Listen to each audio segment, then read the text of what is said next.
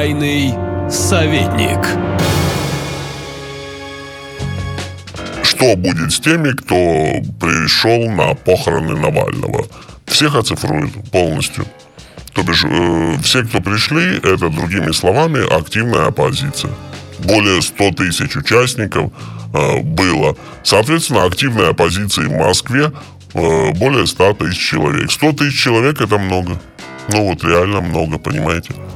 И э, их нужно знать в лицо, безусловно.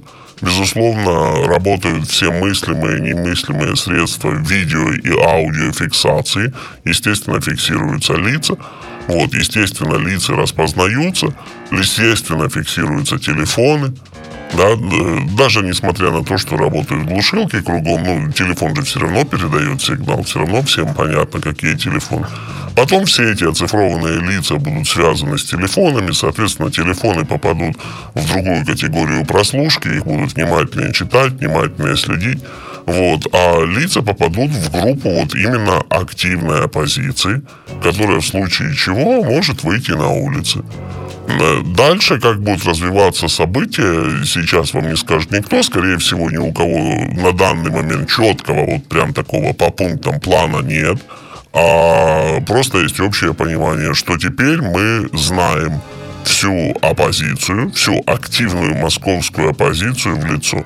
Это и была одна из причин, по которой решили проводить э, похороны Навального вот так вот в публичном формате. Потому что обсуждались идеи делать их не публичными, делать их тихими.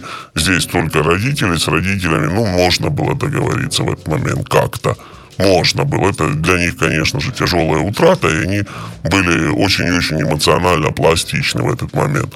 Очень договороспособны, как бы это цинично ни звучали. Но, в конце концов, было принято решение все-таки оцифровать всю активную оппозицию. Вот это вот было и сделано.